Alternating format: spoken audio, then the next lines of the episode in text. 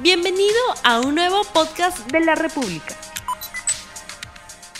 Hola, hola, ¿qué tal? ¿Cómo están amigos de Balón Parado? Muy buenas tardes, bienvenidos a un programa más aquí en el podcast de la República. Los saluda Marco Coello, quien justo con Luis eh, Imaña eh, vamos a tener un programa bastante cargado, ¿no? Porque eh, aparte del tema de la selección que se está preparando para la Copa América Brasil 2019, ha surgido un enfrentamiento entre Ricardo Gareca y Claudio eh, Pizarro. También mañana tenemos la final de la Champions League entre el Y el Tottenham. Para estos dos temas estoy acá con mi compañero y amigo Luis Ibaña para que nos pueda eh, eh, escuchar nuestros comentarios. Luis, ¿cómo te va? Muy buenas tardes. ¿Cómo estás, Marco? Un saludo para todos. Sí, bueno, finalmente pudimos conocer la lista de 23 convocados de la selección peruana para disputar la Copa América, donde hubieron algunas sorpresas tanto en las apariciones como en las ausencias.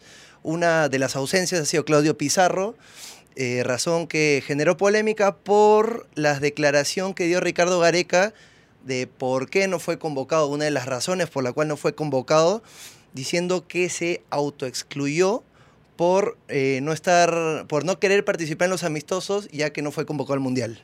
Sí, la verdad, eh, un- un- unos términos, eh, o, dos términos te digo, ¿no? Uno primero, el de Ricardo Gareca por decir se excluyó y Pizarro que respondió a través de sus redes sociales y en el finalizar de su, de su texto le dijo que el, el país está acostumbrado a la milonga. Sí, no se quedó ¿no? callado Pizarro. Do- dos términos eh, que en realidad han encendido la, la pradera. Eh, pero tú cómo lo ves, eh, Luis? ¿Crees que eh, es apropiado lo que hizo Gareca, lo que hizo Pizarro? Eh, ¿Crees que fue en el momento justo? ¿Cómo analizas este enfrentamiento entre técnico y jugador? Yo creo que ambos lados pudieron eh, llevar mejor las cosas. Por el lado de Ricardo Gareca probablemente no era necesario eh, dar esa clase de explicación o usar justo esos términos de ese auto, autoexcluyó. Pudo, haber, pudo haberse justificado por otras formas, tal vez su rendimiento o la continuidad en su equipo, porque claro, Pizarro ha estado jugando los últimos partidos con el Verde Bremen, pero no ha estado jugando los 90 minutos o desde el arranque. Generalmente estaba entrando en, en los últimos 10, 15 minutos. Y por el lado de Pizarro también la respuesta que dio no, no, no ha quedado bien. No, yo no creo que haya quedado bien parado. También pudo, haber, pudo haberse defendido de otra forma. Así que para mí ambos están un poco en falta. Sí, sin duda, eh, esto ha desvirtuado un poco eh, lo que el objetivo principal, ¿no? Que es la preparación del, equipo para los partidos primero amistosos contra Costa Rica y Colombia y luego para la Copa América Brasil 2019. Eh, me parece que es un reflejo del enfrentamiento que ha habido entre, entre ambos, algo que estaba, que había un rumor en ello, ¿no? Porque Pizarro eh, siempre se habla del tema porque no lo convocó, o sea, para el tema del mundial, por su trayectoria, y siempre se decía, y siempre Gareca, bueno, tenía eh, algún argumento, ¿no? Pero La- evadía un poco la- pero el eva- tema. Sí, pero evadía un poco eh, el tema y ya me parece que ayer su reacción eh, lleva también a un sentido de que ya quiere ponerle punto final a, a- a este tema de, de Pizarro para eh, las posibles otras convocatorias para las eliminatorias y, y otros partidos, ¿no? Claro, ahora hay que recordar que esta no es la primera vez que Pizarro tiene algún roce con los entrenadores de la selección peruana. Ajá. Ya se habían dado casos anteriores, como con Chemo El Solar o también con Franco Navarro. Entonces esto se puede decir que es un caso reincidente.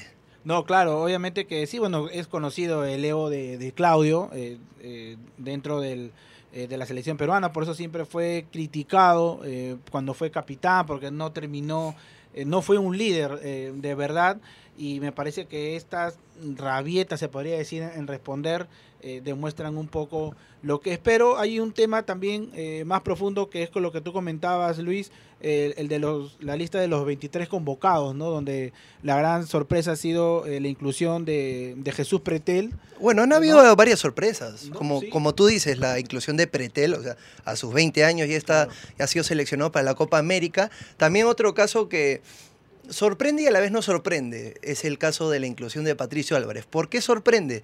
Porque Gareca siempre se ha caracterizado por mantener eh, su plantel, mantener a, los- a la mayoría de los jugadores, en el caso de los porteros, Carvalho siempre estuvo considerado por Gareca, entonces su salida de la nómina y la inclusión de Patricio Álvarez también sorprende. Ahora, ¿por qué no sorprende?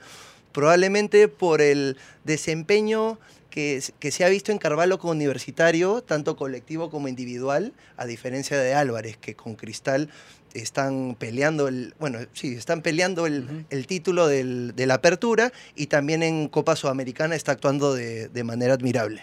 Sí, la, eh, la, verdad que sí, bueno, la inclusión de Alexander Callens también, porque era eh, un defensa que si bien tiene continuidad en, Estados Unidos, no ha sido, no ha sido eh, muy llamado para las eliminatorias, eh, no ha sido muy, no ha estado siempre en la mente de Gareca. Y bueno, la de Carlos Zambrano, ¿no? que en los últimos partidos en, el, en su club, el Basilea, que ha logrado el, título, este, ha, tenido una cierta continuidad. Y, y esas serían la, las principales novedades, ¿no? De ahí el resto me parece que ya era algo que se podía conocer. Bueno, claro, como tú dices, en, en, en, hay un caso también que me gustaría mencionar, que es el caso de Canchita González, que si bien a, a, había sido convocado en los anteriores encuentros amistosos de la selección peruana, no había sido convocado para torneos, torneos oficiales como las otras Copas Américas. Entonces, también llama un poco la atención.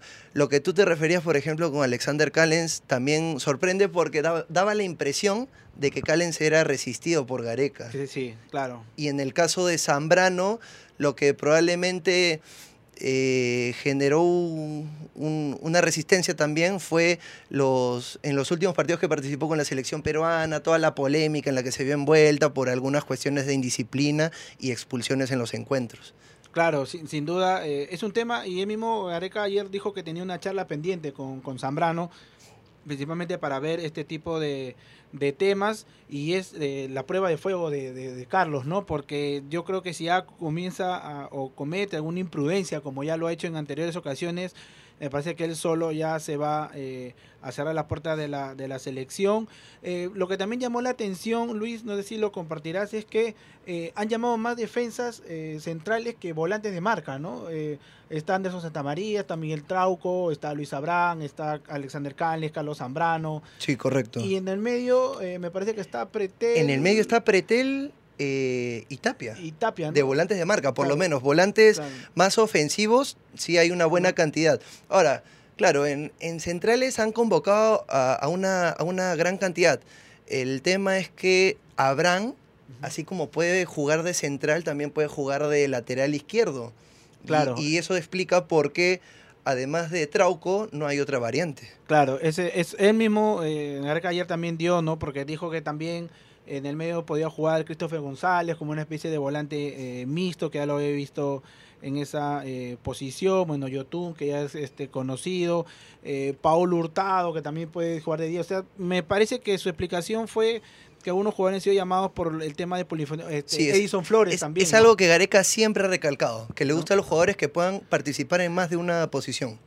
Sí, sí, sin duda, eso es lo que, lo que siempre eh, resalta Gareca. Bueno, esperemos que el tema de, de, Pizarro con Gareca quede ya en el punto final y ya nos enfoquemos eh, en la selección, ¿no? De que eh, teníamos la información que Carlos Zambrano y Jefferson Farfán están, han trabajado día casi con normalidad, han sido exigidos más de la cuenta, así que pueden ser eh, o podrían ser tomados en cuenta para los amistosos ante Colombia y Costa Rica. Claro, porque era un factor que preocupaba. Habían como cuatro jugadores que llegaban arrastrando algunas lesiones, así que es, es algo bueno para la selección peruana que esté por lo menos recuperando a dos de sus jugadores. Así es, eh, Luis, bueno, ahora ponemos punto final un poco al tema de la selección porque pasamos a otro eh, gran partido que despierta eh, la emoción de, del mundo, como es la final de la Champions League. Uno de los partidos más esperados del año. Del año entre el Liverpool y el Tottenham que se jugará en España en el estadio del Atlético eh, de Madrid. El Wanda Metropolitano. Así, ¿Tienes eh, algún favorito? ¿Cómo, ¿Cómo crees que llega estos dos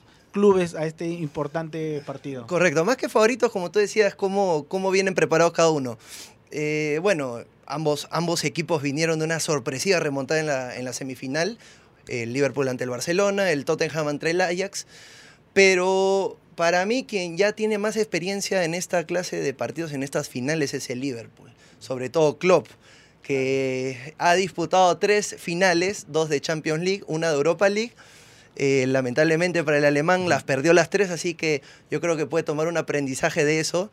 Y por el lado del Tottenham, bueno, es su primera final en la historia, entonces eh, va, a tener que, va a tener que mantener la calma porque esta clase de partidos no, no son como los demás.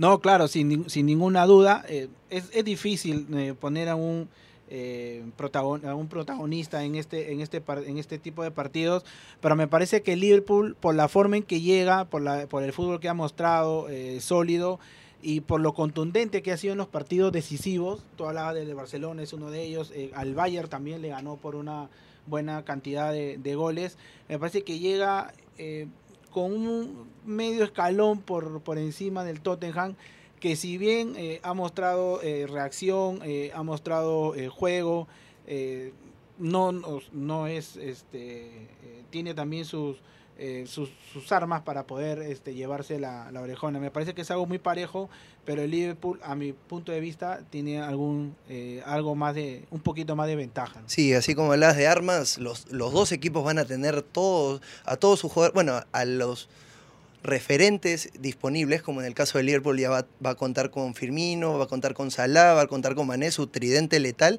así como el Tottenham que también va a contar con el regreso de Kane. Así que va a ser un, un, un partido de infarto. Sí, importante el regreso de, de Kane porque es, es, un delantero completo, ¿no? Eh, tiene una buena estatura, pero no solo va bien al juego aéreo, sino que tiene buen dominio de, de balón. Sí, se puede recoger un poco se también. Se puede recoger un poco, o sea, es, y, y aguantarlo es bastante eh, complicado por, por, la rapidez también que muestra el, el, el Tottenham eh, de ser un equipo que cuando llega al área rival no se desespera en, en, en querer definir, sabe tocar, ha hecho goles de, de buenas eh, facturas, eh, generando jugadas de gol.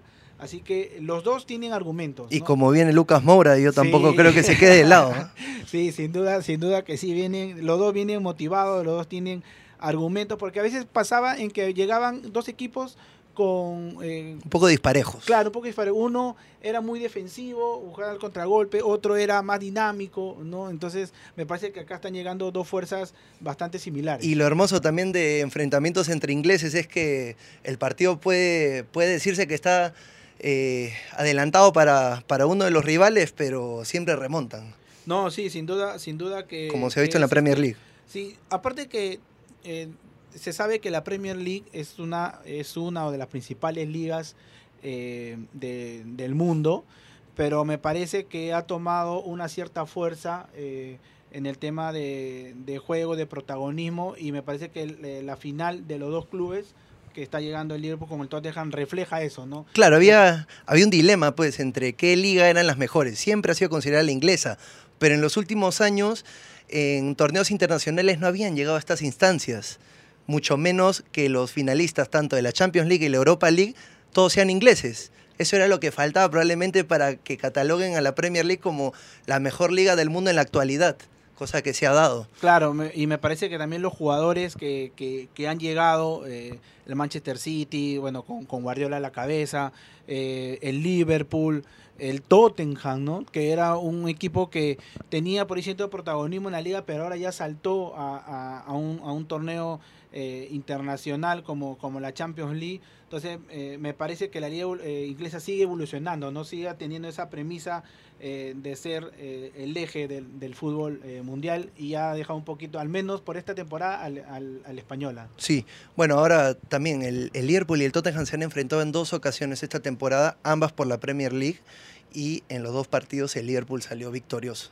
En los dos justo por 2 a 1. Veremos si ese va a ser el score destinado. Sí, bueno, es, es cosa del fútbol, o de repente puede cambiar, ¿no? Claro. De repente en el partido más importante, el Tottenham eh, da el, el, el, golpe y, y se alza eh, con, con, la Champions League, que ha generado una gran fiesta en España, ¿no? Que se está viviendo eh, una algarabía, este, sin duda.